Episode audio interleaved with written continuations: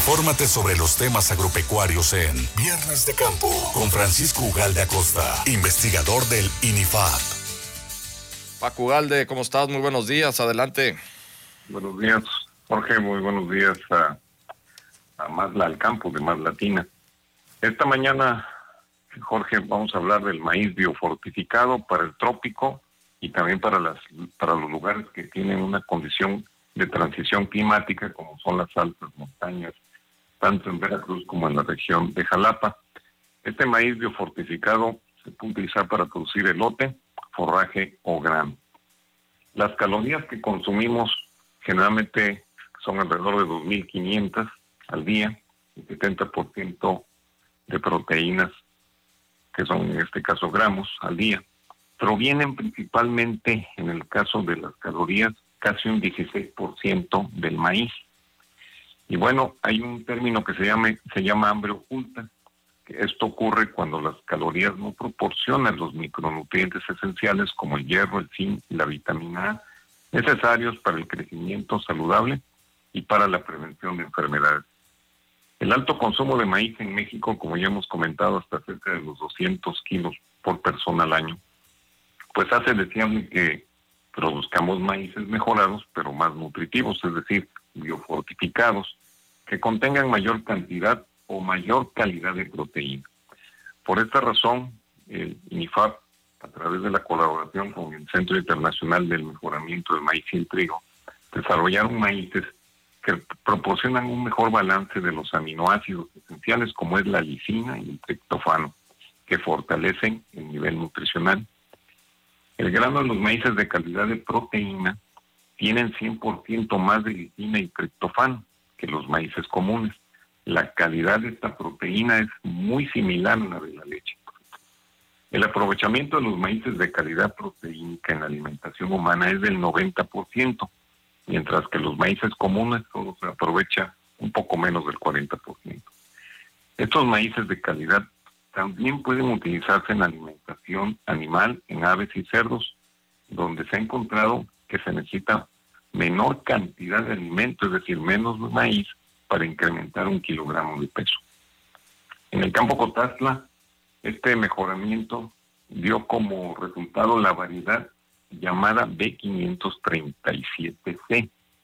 La C es por calidad de proteína y proviene de las selecciones de maíces obtenidos en la región de Poza Rica con germoplasma de la raza tuspeña.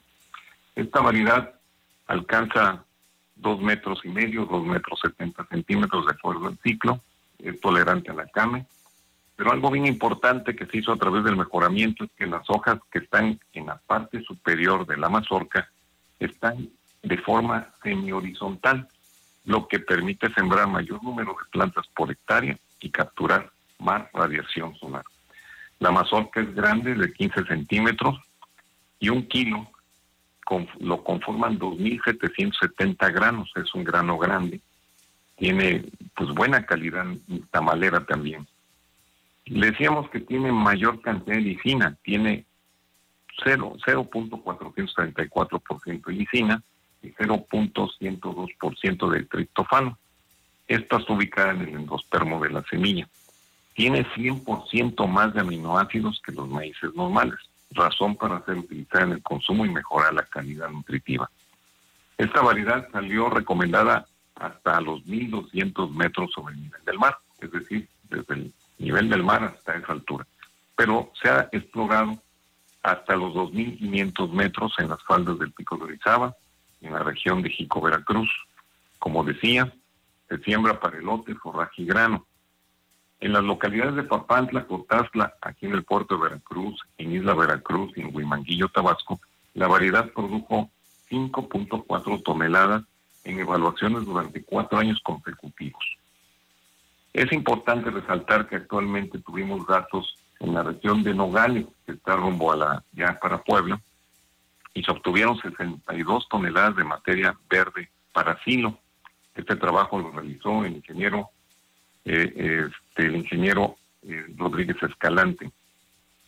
Eh, quiero comentarte, Jorge, que en el año 2000 se sembraron 70 mil hectáreas de estos maíces para productores de escasos recursos en Guerrero, Morelos, Michoacán, todo de México, Chiapas y Veracruz. También se ha promovido para la producción de forraje en la zona centro, en la cuenca del Papaloapan, con resultados que andan en 40 toneladas por hectárea de forraje. Y pero lo que habíamos decidido, dicho para la cuestión de elote, en Nogales, la profesora Luz María González sembró un pequeño lote y está cosechando 60 piezas por cada 10 metros cuadrados. Los comercializa a razón de 25 pesos la docena. Es una buena alternativa de, de generación de negocio para las señoras que tienen un huerto familiar. Y es también una excelente opción que estamos realizando en convenio con el Ayuntamiento de Córdoba para los productores de la montaña. No hay duda que el consumo de maíz de alta calidad de proteína mejora la salud y salvará muchas vidas, ya que la utilización de este tipo de maíces podrá mejorar la nutrición de los mexicanos, Jorge.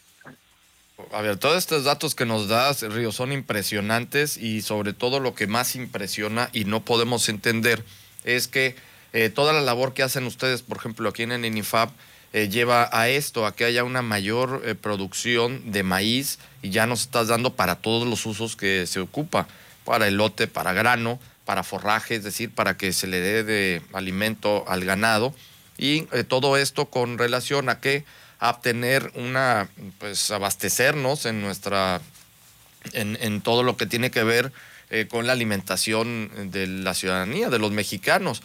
No podemos entender cómo el presidente de la República, Andrés Manuel López Obrador, quiere que seamos autosuficientes al 100% en, la situación alimenticia eh, y alimentaria, pues, y, y, en este caso, pues ha habido unos recortes brutales a los presupuestos, por ejemplo, para los institutos como el, como el tuyo, como el INIFAP, para hacer este tipo de investigación y para que esto lleve a que haya una mayor producción en los productos, en este caso el maíz, que es la base de la alimentación en nuestro país.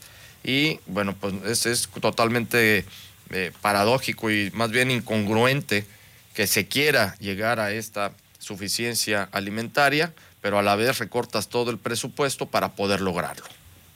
Pues esa es la realidad. Eh, la tecnología que ha estado generando el INIFAC por muchos años, estamos hablando más de 60 y tantos años, se ha ido adaptando y evolucionando. Falta que se sumen, falta que aprovechen toda esta tecnología que investigadores mexicanos, porque esto nada más no ocurre aquí en el campo Cotazla, sino en varias partes del país se ha estado generando diferentes maíces con diferentes usos, pero esta parte de los maíces con la calidad nutritiva solamente se generaron para México, para Centroamérica, Sudamérica y África, con el apoyo pues del Centro Internacional del Maíz y el Trigo.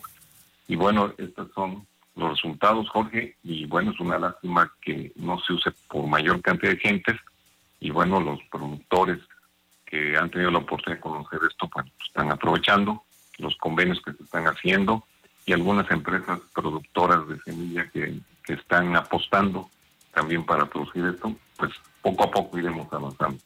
Perfecto, Paco, como siempre, grandes temas eh, que nos traen. Muchísimas gracias. Nos vamos a estar escuchando el próximo viernes. Sí, Jorge, yo un saludo a la profesora de, de Nogales, a la, a la, profesora que Luz María González, que fue la imagen del promocional que estuvimos circulando del tema de hoy.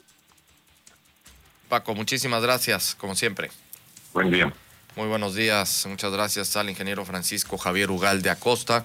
Él es investigador del INIFAP del campo experimental Cotaxtla en nuestros viernes de campo.